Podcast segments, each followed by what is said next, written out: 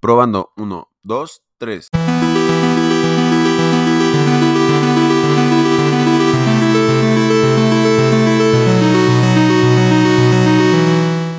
Leo Trujillo aquí con ustedes. El día de hoy vamos a hablar del último elemento de los tres elementos de la teoría del carisma, que es básicamente el poder, la presencia y la calidez. Ya hablamos del poder, que es básicamente cómo te puedes ver competente ante las demás personas a la hora de tener cierta interacción con ellos. La presencia, que es estar en la interacción y estar muy presente en la interacción. Y por último vamos a hablar de la calidez. ¿Por qué es importante la calidez y por qué sin este elemento realmente todo puede salir mal con tu interacción con los demás, incluso si dominas el poder y la presencia, que son los últimos elementos que vimos? Y es porque la gente te va a ver accesible, afectuoso y empático. Y cuando estén cerca de ti las personas pues, se van a sentir cómodas y tranquilas, ya que la calidez satisface las necesidades humanas básicas de ser comprendidos, reconocidos y cuidados que son básicamente emociones muy infantiles, ¿no? Sentir afecto y sentir calidez de una persona es, es algo que pues se siente bien, o sea, genuinamente te trae bienestar en la interacción. Y, es muy importante denotar esto que sin este elemento, tu interacción, incluso si tienes el dominio del poder, que es si te ves competente o no, pero no tienes calidez y obviamente tienes que tener presencia pues, siempre como porque tienes que estar atento en la conversación. Si no tienes presencia, pues estás como una, en tu mundo, ¿no? Pero la presencia, dejémosla como default. Si tienes poder y no tienes calidez, vas a verte como arrogante y frío, independientemente de, de, de que realmente sepas, ¿no? Te vas a ver, puede que sea, te veas competente, pero te vas a ver distante. Y una persona con calidez pero sin poder eh, va a ser percibida como débil, eh, deseosa de complacer a las demás personas y desesperada por obtener la aprobación. Entonces, por eso es importante este último factor. De esto vamos a estar hablando hoy. Vamos a hablar de, pues como tal, de, de qué es la calidez, cómo identificar calidez real y calidad falsas, cómo poder desarrollar tu calidez genuinamente, o sea, desde un espacio emocional, para que tú y la interacción con los demás pues puedas realmente generar conexiones mucho más genuinas, ¿no? La presencia dijimos que te genera esa conexión porque estás contemplando en el presente a la persona. Pero la calidez es lo que profundiza más la conexión y lo que hace que sea real y genuina. Entonces, de eso tenemos que platicar hoy para poder cerrar este ciclo de las tres dimensiones del carisma. Así que, comencemos. Y bueno, quiero empezar con un punto muy importante y es que como tal, el elemento de la calidez siento que es el elemento más difícil de falsificar cuando estás en una interacción con los demás. Eh, porque no es demasiado difícil convencer a las personas de que estás presente con ellas, incluso cuando tu mente está divagando un poco, ni actuar como un tipo o una persona que se las arregla cuando en realidad todavía estás trabajando para lograr ciertos objetivos. Pero las personas son bastante buenas por olfatear el calor falso y de hecho tienen una tendencia y tenemos una tendencia natural a retroceder positivamente cuando creemos que están ofreciéndonos esta variedad falsificada de calor. La calidez resulta contraproducente cuando la gente puede darse cuenta de que la ofreces por una sola razón, para obtener algo de ellos. De ahí nuestro disgusto por los vendedores que ponen la calidez en gran medida con el fin de tratar de cerrar algún trato, y no es que no debas de querer cosas de otras personas, o sea, prácticamente el objetivo del carisma pues es influir en los demás para que hagan algo o que entiendan algo o que, ¿sabes? Como algo, o sea, tratar de generar influencia. Y ya sea que compren un producto que, que les va a solucionar un problema, que tengan una cita para un servicio que necesitan o que sirvan a una causa con pasión. Es más el hecho como de que simplemente influir en ellos no puede ser tu único motivo. O sea, para que la calidez parezca genuina, debes de estar enraizada, enraizado en algo más profundo que un motivo puramente egoísta. Debe surgir de tu propia satisfacción con la vida y una verdadera empatía y curiosidad por las otras personas. Por ejemplo, un, hombre de verdadera calidez, eh, un humano en general de verdadera calidez, pues puede disfrutar conocer gente de todos los ámbitos de la vida y transmite la sensación de que incluso si no obtiene de ellos lo que estaba buscando, todavía, todavía juzgaría que la interacción valió la pena. Y ese individuo, esa persona, eh, de verdadera calidad es aquella que siente que cruzar caminos con otra persona nunca es un verdadero desperdicio. Y es, justo la idea, ¿no? O sea, de, la calidez, o sea, que ya estás presente, ya eh, demostraste quizás eh, como eh, que tienes competencia. Pero lo más importante es que realmente te importe la persona genuinamente desde tu corazón que está del otro lado de, de, ti con el cual estás tratando de generar un lazo y, influir, ¿no? O sea, porque las personas estamos cableadas con millones de años evolutivos para poder detectar eso de manera inconsciente. Y hay personas que están más conectadas a, a su intuición que otras, pero es un hecho y cuando mandas calidez de verdad, o sea, cuando realmente tienes lo que se diría un corazón genuinamente bueno, pues las personas lo notan, o sea, y se dan cuenta de, cómo es tu naturaleza. No, no necesitas estarles diciendo como ciertas cosas, ¿no? Entonces, eh, la base de la calidez carismática comienza en su núcleo, eh, o sea, en nuestra esencia, en, en nuestras emociones, en, en, todo lo que nosotros tenemos dentro de nosotros mismos, ¿no? Entonces, de nosotras mismas. Entonces, básicamente hay dos formas principales de desarrollar el calor interno, ¿no? La primera es, eh, como tal, practicar gratitud. Y se ha demostrado que una y otra vez que personas que practican gratitud a diario son más felices y optimistas que las personas que no lo hacen. Y esto tiene que ver con algo muy científico hecho. O sea, hay una cosa que se llama el sistema de activación reticular, que nosotros tenemos y es lo que nos hace darnos cuenta de las cosas en la realidad. Cuando tú activas el sistema de activación reticular, básicamente, si tú empiezas a pensar en ver coches rojos, vas a empezar a ver coches rojos en todas partes. Y no es que los coches rojos no estuvieran ahí, bueno, o sea, la probabilidad estadística va fluctuando dependiendo de cada momento de tu existencia, pero el punto es que eh, siempre han estado los coches rojos, igual y con menos frecuencia, con más frecuencia, pero siempre han estado ahí. Y cuando les empiezas a prestar más atención a los coches rojos porque ya lo tienes en la cabeza, eso es lo que pasa con la gratitud. Cuando tú agradeces constantemente hasta las cosas más minúsculas, empiezas a enfocarte en lo positivo en vez de enfocarte en lo negativo. Entonces, eso es como un ejercicio muy práctico porque creo que un corazón agradecido es un corazón feliz. O sea, pueden pasarte de infortunios, puede ocurrir. Pueden ocurrir muchas cosas. Pero si estás agradecido genuinamente, eh, tratas de enfocarte en lo positivo y genuinamente después se convierte en un hábito. Y obviamente ya con el hábito, pues ya tienes una perspectiva de la vida bastante positiva. O sea, y no es porque sea positivismo tóxico, obviamente también hay factores materiales que uno tiene que atender dentro de su realidad para poder tener realmente una plenitud sana con respecto a su relación existencial con, con, su esencia. Pero el punto es que la gratitud te ayuda a generar el hábito de enfocarte en lo positivo y no en lo negativo, ¿no? Digamos, soluciones en cosas prácticas, en cosas positivas que no te están drenando la energía vital para poder crecer o para poder avanzar en la vida. Entonces, a medida que te conviertes en una persona agradecida, vas, va a aumentar tu capacidad para poner eh, muchos de tus problemas en perspectiva, lo que te llevará a una sensación de satisfacción relajada que irradiará a todas las personas con las que convivas y te lo juro que las va a tranquilizar cuando estén cerca de ti. Así que ese es el primer punto. El segundo punto es que desarrolles tu empatía, ¿no? Eh, Teddy Roosevelt llamó a la empatía el sentimiento de compañerismo y argumentó que era el factor más importante para una vida política y social saludable. También es un factor importante en el desarrollo de la calidez carismática. Las personas quieren sentirse comprendidas y la empatía es lo que nos permite ponernos en su piel y sentir lo que sienten.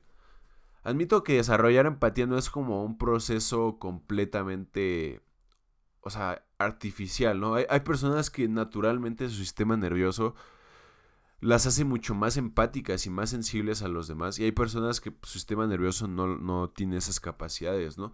Entonces, eh, pues básicamente una de las formas, o sea, para poder suavizar o para poder domesticar esta empatía y para poder generar este mindset, que es más que nada un mindset de cómo, de cómo ver la interacción con los demás, es que pienses, eh, uno de los puntos es que pienses en las personas como tus hermanos y tus hermanas, ¿no? Esta perspectiva puede estar arraigada en creencias religiosas que dice que todos somos creados por el mismo Dios, o en la ciencia que venimos de un lugar todos de en África, incluso que estamos hechos del mismo polvo de estrellas. O sea, de cualquier manera, todos estamos conectados cósmicamente. Tal vez suene un poco cursi, pero pensar que todos somos miembros de la familia haciendo el mismo viaje duro juntos a menudo me ha ayudado a mí siquiera a ser más compasivo cuando sentía todo lo contrario con las personas con las que me rodeo, ¿no? Entonces, eso es un punto. Luego está interactuar con la gente cara a cara. Esa, eso es muy importante porque para desarrollar la empatía tienes que también eh, activar tus neuronas espejo, ¿no? Y según estudios que han rastreado esto, desde 1979 los estudiantes universitarios son un 40% menos empáticos que sus contrapartes hace 30 años. ¿Y por qué el declive? Te preguntarás. Yo diría que se debe al hecho de que estamos interactuando menos cara a cara y más como seres incorpóreos en línea. Ver las expresiones faciales de los demás básicamente te da pues digamos la capacidad de activar tus neuronas espejo, ¿no?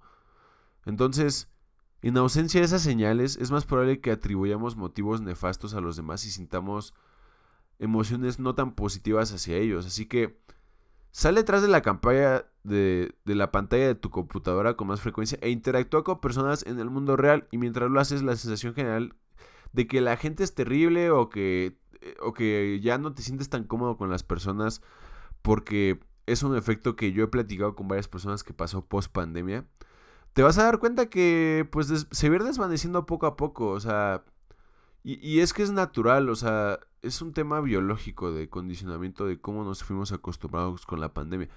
Pero yo sí he notado eso y digo, este estudio pues obviamente también es por el hecho de, de cómo la estimulación del Internet afecta, ¿no? También el Internet sí altera tu, tu empatía, quieras o no. Pero el punto de todo esto es que tenemos que interactuar más con las personas en físico. Tenemos que poder tener interacciones físicas y poder realmente dejar que nuestras neuronas espejo se activen. Entonces es un punto.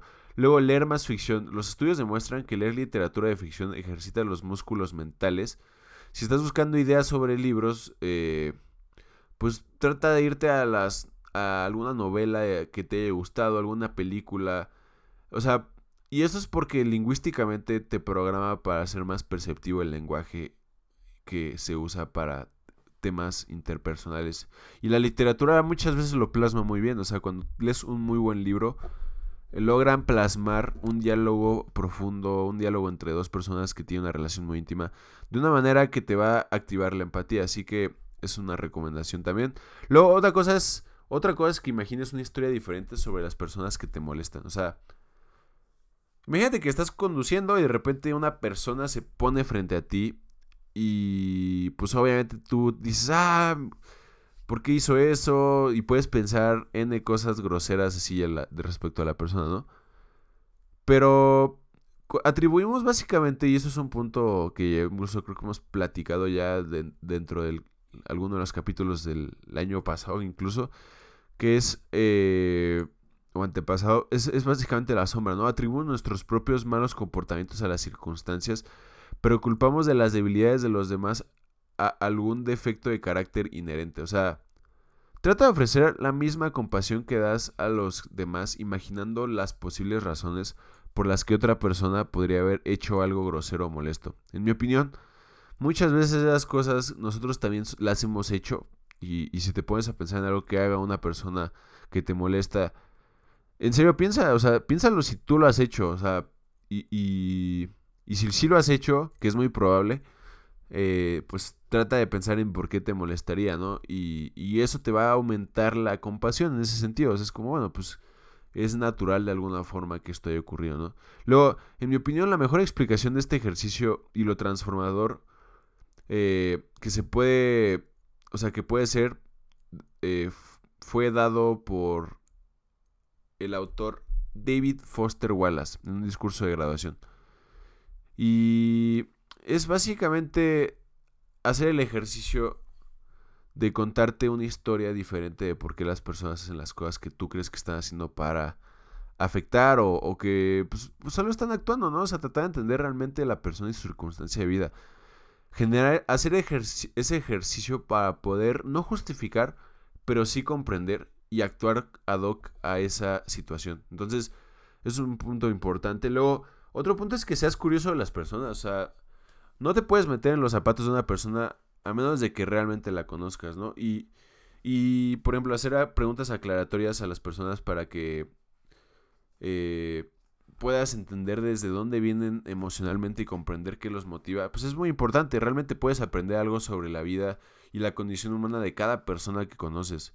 Pero tienes que tener la capacidad de hacer preguntas. O sea, cada persona es una persona compleja que ha vivido cosas diferentes y que tiene cierto grado de sabiduría en su interior, por supuesto. Entonces, si tú la ves como una persona que igual y no, o sea, si tú le ves, la, ves sin relevancia, tú vas a ver eso y vas a pensar que eso es una realidad. Si tú la ves con relevancia y con importancia, vas a verla y vas a entenderla desde una perspectiva mucho más profunda.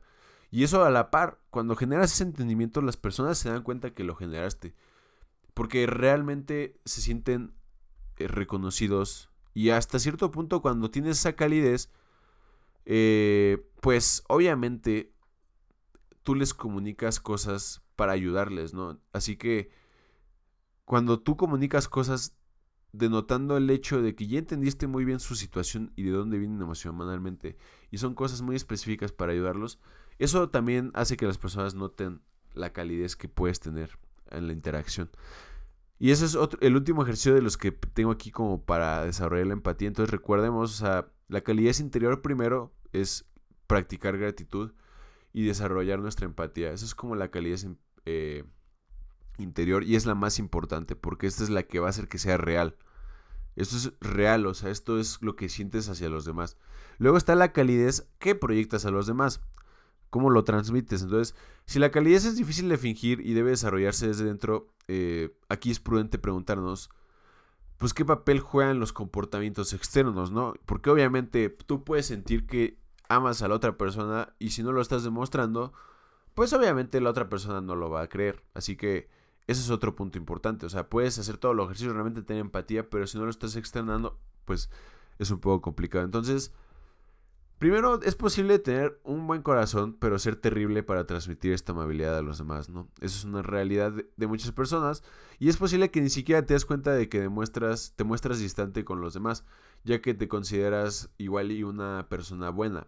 Es importante no solo tener calidez interior, sino también poder comunicar esta calidez a quienes te rodean. E, en segundo lugar, actuar con calidez externa mejora la calidez que sientes por dentro. Y es que es un círculo virtuoso. Actúas con calidez hacia los demás porque lo que sientes hacia ellos es cálido y porque viene de adentro y lo que te hace actuar, eso te hace actuar con más calidez y así sucesivamente. De hecho, actuar con calidez desarrollará también tu calidez interior de manera más rápida y efectiva de lo que le hará eh, pensar en, su, en pensar en el camino sobre todos los ejercicios que trabajamos acerca de la empatía. No esperes sentirte como una persona totalmente empática y totalmente sensible para empezar a actuar como tal. Al actuar te conviertes también porque, como mencionábamos, somos personas que estamos cableadas para generar hábitos. Entonces, mientras más repites algo en tu cerebro, más te empiezas a convertir hacia ello. Entonces, trabaja tanto en tu comportamiento como en tu forma de pensar al mismo tiempo. Van de la mano. Si te preocupa parecer falso al actuar con calidez antes de sentirlo por dentro, no lo hagas. O sea, mientras tengas al menos un buen motivo para tus intenciones, está bien. O sea, que tus intenciones sean genuinas y reales y bondadosas. Los siguientes comportamientos, a menos que los hagas de manera incómoda o exagerada, son muy fáciles de lograr de forma natural. Y es lo que vamos a ver ahorita. Son pequeñas formas de simplemente dar lo mejor de ti con la gente. Y si la primera vez que los pruebas te parecen demasiado forzados, bueno, tampoco te preocupes por eso, tienes que empezar por algún lado, ¿no? Así que una vez que inicia el virtuoso circo, ciclo carismático de la calidez, es solo cuestión de tiempo antes de que te sientas y te que realmente le encarnes, o sea, que realmente seas una persona genuina. Porque también recuerda, la, sí, o sea, los pensamientos modulan la, la, la acción, pero también la acción modula los pensamientos. Eso es, ah, eso es, algo muy importante. Eso es un punto que igual iba a tocar en otro podcast, pero sí es un mantra que, todos debemos saber. Los pensamientos pueden modular la acción, pero la acción modula siempre a los pensamientos. Entonces, tema importante ahí. Luego, el, primer punto para este círculo virtuoso de calidez es que pienses en ti mismo o en ti misma como un anfitrión. Y cuando tienes gente en tu casa, ¿qué haces? Eh, básicamente quieres hacerlas sentir cómodas, llevar, eh, o sea, llevarles cosas de comer. Y, si desarrollas esta mentalidad hacia tu vida diaria y cotidiana, cuando te sientes el anfitrión de cada situación, descubrir qué hacer para los demás, que los demás se sientan cómodos, si piensas así va a ser mucho más natural. Luego dirige un cumplido sincero, o sea, nada puedes ofrecer a una buena, o sea, nada puede ofrecer, fortalecer, perdón, una buena relación o derretir el hielo en una mala como un cumplido sincero. Lamentablemente tenemos la tendencia a ser bastante tacaños con nuestras palabras amables. Para saber cómo y por qué hacer un cumplido efectivo, es importante que te tengamos conocimiento de la persona y, y de las cosas que realmente admiramos de corazón de las personas. Ser genuinos en esta parte. Porque las personas van a notarlo, o sea, porque las personas saben que nosotros las conocemos y saben lo que ellos han querido enseñarnos a nosotros. Si hacemos un cumplido que básicamente vaya personalizado para todo lo que nos han mostrado, obviamente la persona va a sentir la calidez de tu corazón. Luego, el siguiente punto es que pongas más calidez en tu voz. Y esto es básicamente porque nuestra voz transmite pues emoción, ¿no? No solo a través de las palabras que decimos, sino también del tono que usamos. Así que, por ejemplo, podemos comunicar emociones positivas como la felicidad y hacer así como que estamos todos felices y de repente estar todos iracundos y la verdad estar todos enojados y como que en un tono mucho más serio. Entonces, básicamente lo que tienes que hacer es que pues modules un poco el agudo y el grave, ¿no? Una manera fácil de, de, de, también de generar esta calidez con la voz es sonreír mientras estás hablando. Porque la sonrisa es pues básicamente contagiosa, o sea, entonces eso es un punto importante. Este consejo es especialmente útil cuando estás hablando con alguien por teléfono. Sin, sin el lenguaje corporal y las expresiones faciales a su disposición, tu voz es una herramienta para comunicar calidez. Y de hecho, no recuerdo dónde leí esto dentro de... No sé si fue en el libro o si fue... Creo que no fue en el libro, fue en algún artículo, pero básicamente cuando las personas sonríen mientras están hablando, tienen una tendencia mucho más fuerte a, a como tal poder transmitir calidez a través de su voz. Entonces, si tú sonríes y estás como que sonriendo, de alguna forma transmites calidez. Entonces, Ahorita, por ejemplo, pues yo estoy así sonriendo, así sonrisísimo. Entonces, pues supongo, no sé, esto lo voy a ver después, así que lo voy a poner a prueba. Pero esa es una idea, o sea, sonríe mientras hablas. Ya sea que te estén viendo o que estés por teléfono, sonríe. Luego, emite el lenguaje corporal, ya platicamos de esto en los hacks de psicología social, pero las investigaciones han demostrado que simplemente reflejando el lenguaje corporal y la forma de hablar de una persona, es mucho más probable que sientan eh, que las estás entendiendo. Así que los psicólogos especulan que el reflejo crea una resonancia límbica entre dos personas, haciéndolas más empáticas entre sí. Luego, otro es otro punto que es clave para reflejar lenguaje corporal es no hacerlo demasiado obvio. O sea, no es como que la persona cruza el pie y tú lo haces inmediatamente, ¿no? O sea, también tiene que ser natural. O sea, a veces tú mismo vas a estar invitando a la persona si estás muy metido en la conversación y va a estar reflejando su, su lenguaje corporal, ¿no? Entonces, esa es una táctica para hacer eh, como que las personas sientan más entendidas, ¿no? Y la, más obvia es cuando otra persona está enojada, imitar el lenguaje y el tono de voz enojado de una persona enojada. Eh, e, es, o sea, es justo, o sea, puede tener un efecto contrario. O sea, y por eso digo que la más obvia que no tienes que hacer es cuando estás a punto de entablar una, una conversación con una persona que está dentro de una emoción negativa, pues obviamente es no hacer obvio que tú también estás enojado, porque eso obviamente no va a funcionar. En lugar de reflejar, aquí lo que tienes que hacer es intentar sacar a la persona de su postura. Entrégale algo, una hoja de papel, un bolígrafo, lo que sea que funcione. Luego, tan pronto como esté en una nueva posición, eh, Puedes generar un comentario brindándole nueva información o cambiando de temas mientras reflejas la postura para restablecer la relación. Y puede que suene un poco manipulador, porque yo cuando lo estaba leyendo dije, wow, esto sí es un poco darks. Pero no lo creo, o sea, solo estás ocupando habilidades sociales sólidas para hacer que alguien mejore su, su marco mental, ¿no? Últimamente una persona iracunda o una persona enojada no están en un lugar positivo mentalmente. Lo que sí es que, pues, si tiene una razón, vas a tener que escucharla posterior a esto. Pero Lo importante es que no se claven en esa emoción dentro de la conversación. Luego el siguiente punto es que relajes tu postura. Mientras estés derecho, relaja tus manos, este, o sea, que te veas relajado, que te veas cómodo en la situación, asume comodidad natural. Porque eso va a hacer que la persona sienta que está con una persona en la que puede confiar. Porque quieras o no, las personas que, que son ansiosas y que tienen ansiedad, nosotros las detectamos rápido y de alguna forma alteran un poquito y hasta te llegan a contagiar su ansiedad porque pues se están moviendo. Entonces eso las neuronas espejo pues obviamente puede hacer que, que se sientan así no luego el siguiente punto es darles eh, tus ojos amables básicamente que es eh, Kate en el libro del, del mito del carisma básicamente a menudo escribe que las personas que tienen ojos amables eh, son las que suelen ser más aceptadas, cálidas y comprendidas. Y básicamente, las, los ojos amables eh, son, eh, pues, un enfoque suave a la persona con una ligera sonrisa con los cachetes. Esos son los ojos amables. Y en lugar de entrecerrar los ojos y mirar fijamente a una persona como si estuvieras a punto de golpearla, es relajar tu rostro y abrir tu enfoque y relajar, o sea, sonríe, sonríe poquito con las mejillas y cierra un poquito los ojos. Y vas a ver que esa es una mirada amable. Eso ayuda mucho a sentir, a que las personas sientan, eh, pues, comprendidas, ¿no? Luego el otro punto es abrir tu cuerpo, que además es relajar tu postura y ponerlo en, una, en un lenguaje corporal que refleje que eres una persona abierta. Por ejemplo, si estás en un evento social y tienes una bebida en la mano, si la tienes en, la, en el pecho, a la altura del pecho, hay estudios que han demostrado que te ves como una persona que no es tan fácil, o sea, que no te puedes acercar. Y si te ves con la bebida a la altura de la cintura, te ves como una persona que está abierta, o sea, como que se pueden acercar a ti. Eso está curioso, inténtelo, eh, es un truco ahí.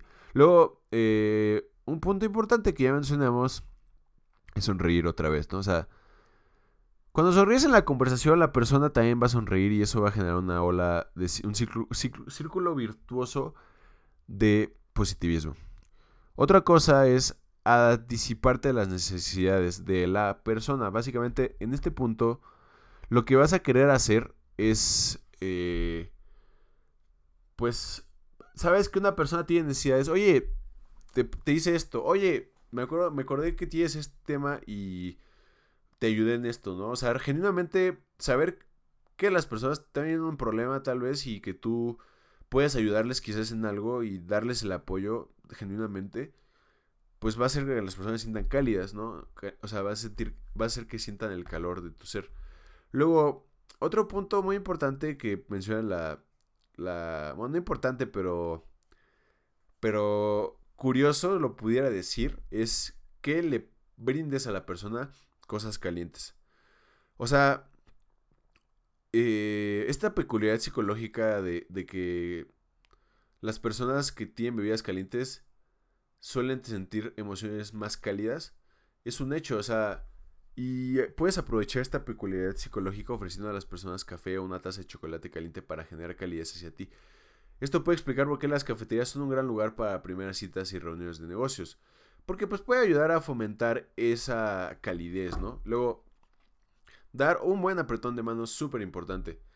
El tacto es una de las mejores formas en que podemos generar calidez en otra persona. Sin embargo, siempre debes de respetar el espacio personal de las personas y no tocarlas demasiado, o sea, porque obviamente tienes su espacio personal y, las vas a respetar. Eso solo te lo da un apretón de manos. Un apretón de manos es el único momento de la persona en la que pues tienes tacto con la persona, ¿no? Entonces, un buen apretón de manos puede ser un impulso bueno hacia la calidez y básicamente es extiende tu dedo índice hacia el interior de la muñeca de la persona mientras juntas, juntas las manos. Algunos expertos en comunicación creen que al tocar el punto del pulso de alguien mientras le das la mano se sentirá más conectado contigo. Entonces, eso es algo que, que, que, encontré en el libro. Luego, brinda a las personas la oportunidad de hacer, hacer hacerte saber el esfuerzo que ponen en algo. O sea, todo el mundo tiene un mini martir dentro. Queremos que la gente reconozca los problemas por los que pasamos para hacer algo. pero no es educado a detallarlo, así que invita a alguien a que te cuente haciéndole preguntas que le permitan hablar sobre su problema. O sea, por ejemplo, eh, si alguien voló para verte, pregúntale cómo cosas como, ¿tuviste que levantarte muy temprano para tomar este vuelo? ¿O, el, el, taxi? ¿O hubo alguna turbulencia, algún retraso? ¿Te pasó algo en el camino? Entonces eso va a generar más calidez porque, pues, ¿sabes? La otra persona también tuvo que vivir cosas para llegar a donde se juntaron. Así que eso sirve mucho.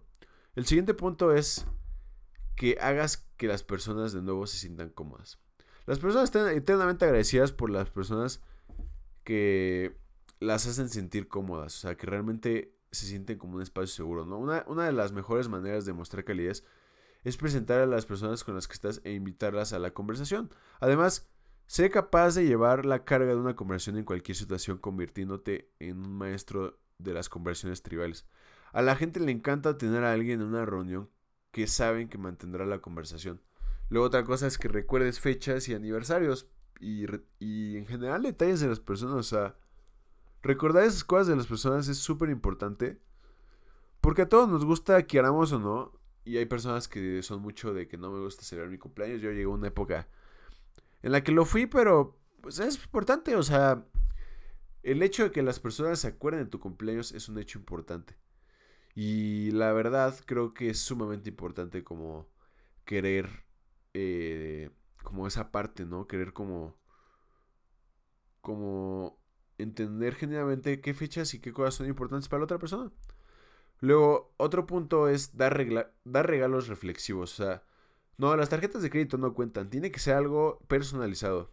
Que se vea que prestas atención a la interacción con la persona.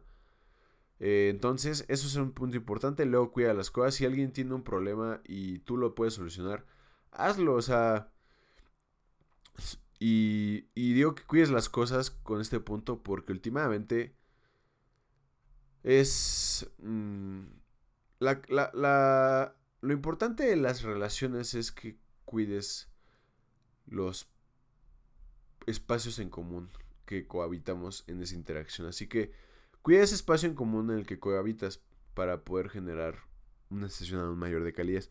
Luego pide ayuda. Irónicamente, yo vi esto el otro día, eh, no me acuerdo quién dijo la frase, pero era como de, pedir ayuda es un acto de servicio.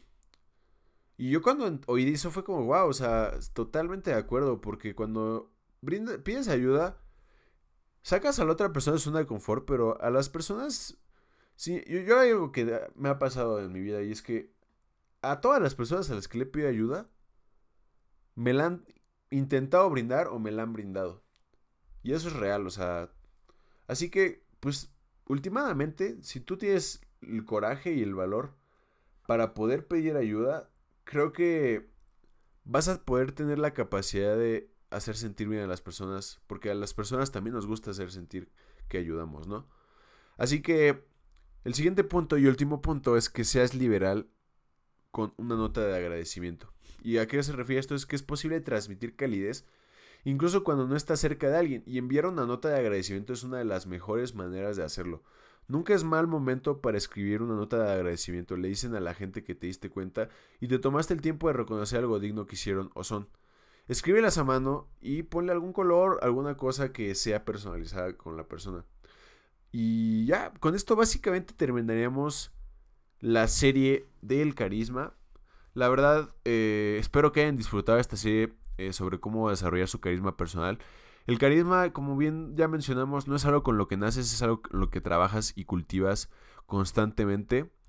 Y pues debes de practicar los comportamientos recomendados hasta que se vuelvan naturales. Al hacerlo aprenderás a equilibrar y mezclar los tres elementos para producir el efecto magnético más fuerte posiblemente, ¿no? Entonces, el carisma es un rasgo natural puede usarse para bien o para mal. Úsalo para disfrutar, para atraer a la gente hacia ti cuando entras en una fiesta, para hacer amigos y también para esfuerzos valiosos como hacer que la gente se inscriba al gimnasio o una causa que realmente vale la pena luchar por. Tanto en lo profesional como en lo social, el carisma puede abrirte muchas puertas que de otro modo podrían haberse cerrado. Si hay algo que destacar de esta serie es la importancia del principio de actuar para convertirte. Nuestra cultura moderna a menudo eh, está obsesionada con la idea de autenticidad, aunque cuando se les presiona probablemente no estén seguros de lo que significa realmente. O sea, y eso nos pasa a todos. O sea, si yo te preguntara a ti, ¿qué es auténtico?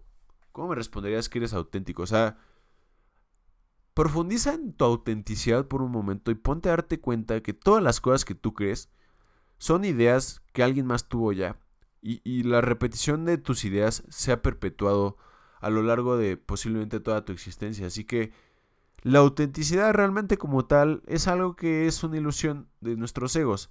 Obviamente se refieren a la integridad de los valores que tú has decidido conscientemente también. O sea, y eso es más de alguna forma hasta como integridad más que autenticidad. Y lo importante de la autenticidad es que no te mientas a ti mismo, a ti misma. O sea, es lo, lo único importante de la autenticidad, como ya lo mencionamos. Es ser una persona que no se está mintiendo a ella misma. Porque si te clavas en la idea de que no te ves, o sea, que tú no eras así y realmente no vas a ocupar eh, esta herramienta como algo negativo, pues obviamente le estás haciendo hasta un daño a la sociedad por no ocuparlo de manera positiva, ¿no? Entonces la mejor manera de cambiar tus acción, tus comportamiento es siempre tomar acción primero. Los seres humanos somos por naturaleza actores que no pueden convertirse en algo hasta que primero han pretendido hacerlo. Por lo tanto, no deben dividirse en hipócritas y sinceros, sino en cuerdos que saben que están actuando y locos que no. Así de simple. Los hombres que cultivan su carisma intencionalmente no son falsos ni manipuladores. los humanos que cultivan el carisma, lo único que son, son realistas. Hacer lo que sea que surja de forma natural es muy popular en estos días, pero en realidad no te llevará lejos en la vida, siempre buscando intencionalmente dar lo mejor de ti. Mañana, Básicamente, con esto terminaríamos la tercera parte de lo que sería la teoría del carisma. Espero les haya gustado. No olviden de suscribirse al canal si les gustó, compartir el episodio. Creo que esto es muy importante y si lo disfrutaron, quédense porque los próximos episodios de los que vamos a estar hablando van a ser básicamente de eh, temas un poco más de personalidades con un giro diferente a lo que hemos estado platicando. Todo súper fundamentado, como siempre, en la ciencia, pero ya les platicaré más al respecto eh, si me siguen en mis redes sociales. Leo Trujillo aquí se despide. Les deseo mucho éxito. Bye.